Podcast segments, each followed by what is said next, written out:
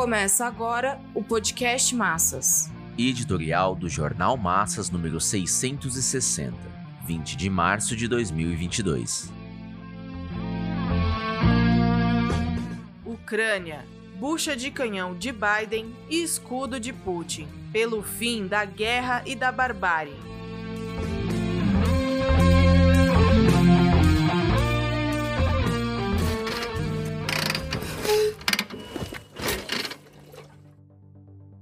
Guerra sem destruição, morte e sofrimento da população não é guerra. As guerras acompanham a humanidade desde sempre. As guerras mais definidas, porém, são expressões das sociedades de classe. As guerras podem ser de dominação ou de libertação, progressivas ou regressivas. A burguesia somente encarnou as guerras de libertação quando era a classe revolucionária que lutava contra o arcaico sistema feudal. Observa-se que essa nova classe recorreu às guerras para libertar as forças produtivas das relações de produção feudais e edificar os estados nacionais. Os Estados Unidos, por exemplo, tiveram de travar uma guerra de libertação da dominação inglesa e uma guerra civil para acabar com a escravidão dos negros. Esgotada a etapa histórica de conformação do capitalismo, as guerras gestadas pela burguesia assumiram um caráter de dominação de um punhado de potências sobre a imensa maioria das nações. Portanto, guerras regressivas. A fase imperialista do capitalismo está repleta de guerras de dominação, sendo as duas guerras mundiais sua mais elevada expressão. Por serem de dominação e destruição em grande escala de forças produtivas e vidas humanas, as duas guerras mundiais evidenciaram que o capitalismo está esgotado historicamente e que, para sobreviver, empurra a humanidade à barbárie social. Na Primeira Guerra, o proletariado russo, unido aos camponeses pobres, travou a guerra civil contra a monarquia e, em seguida, contra o governo burguês, que se instalou em fevereiro de 1917, tendo por bandeira a paz sem anexações. A classe operária, estando no poder, teve de defender-se diante do cerco imperialista à revolução. A transformação da guerra imperialista em guerra civil pela derrubada do poder da burguesia foi de libertação. Em meio à barbárie da guerra imperialista, germinou a guerra anti-barbárie, e nesse mesmo sentido, passou-se com a heróica guerra de libertação da China contra a dominação japonesa, inglesa e norte-americana, em meio à Segunda Guerra Mundial. Um exemplo também de guerra de dominação foi o da guerra de resistência anti-imperialista nos Balcãs por meio da qual se formou o Estado da Iugoslávia, hoje inexistente graças à guerra civil de dominação incentivada e controlada pelos Estados Unidos e aliados europeus da OTAN. Em todos esses casos de guerra de libertação, se faz necessária a presença de uma direção revolucionária, sem a qual o proletariado e a população oprimida não podem se organizar, se armar e vencer. Esses fundamentos históricos de princípio, de estratégia e tática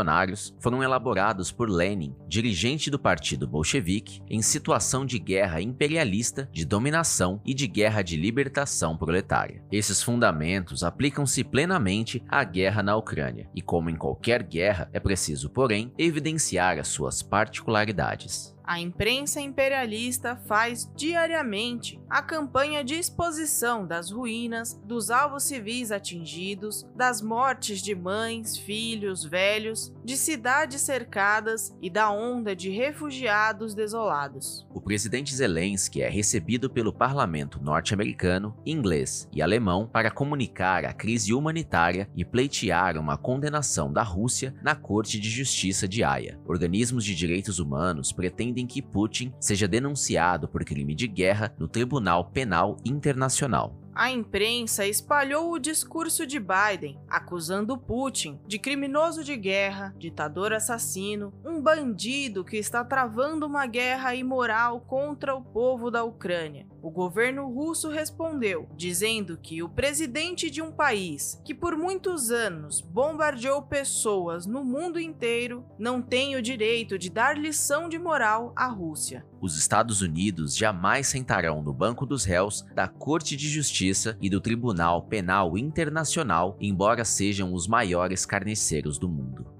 O fundamental está em que Biden transformou o povo ucraniano em bucha de canhão de sua política de expansão da OTAN e de cerco militar à Rússia, e Putin se utiliza da bárbara guerra na Ucrânia como escudo de defesa dos interesses capitalistas da Rússia. Sem dúvida, há uma diferença entre a bucha de canhão e o escudo, mas no fundamental expressam a guerra de dominação a destruição da União das Repúblicas Socialistas Soviéticas está na base do conflito entre os Estados Unidos imperialistas e a Rússia restauracionista. Interessa à potência norte-americana que a Rússia se afunde na Ucrânia e arque com a responsabilidade mundial de ter realizado destruição e matança. E a Rússia, assim, terá de arcar com a barbárie porque usou a nação oprimida como escudo. Por meio dos métodos e da política política de opressão nacional, não há como vencer os Estados Unidos e sua aliança europeia. Um acordo de neutralidade será provisório e não evitará o cerco militar que já é poderoso. E as ex-repúblicas soviéticas não deixarão de servir como instrumentos do Ocidente imperialista. Sem a classe operária organizada e unida contra a ofensiva das potências, não tem sido possível transformar a guerra de dominação em guerra de libertação. Porém, a campanha do Comitê de Enlace pela Reconstrução da Quarta Internacional planta as sementes do internacionalismo proletário, embora marchando na contracorrente dos acontecimentos desse confronto mundial será despertada a consciência entre os explorados sobre a necessidade de construir seus partidos revolucionários. Somente as massas em luta contra a exploração capitalista e a opressão nacional poderão se opor às tendências bélicas do capitalismo em decomposição. Somente a classe operária, lutando pelo socialismo à frente das massas exploradas, poderá pôr fim às guerras.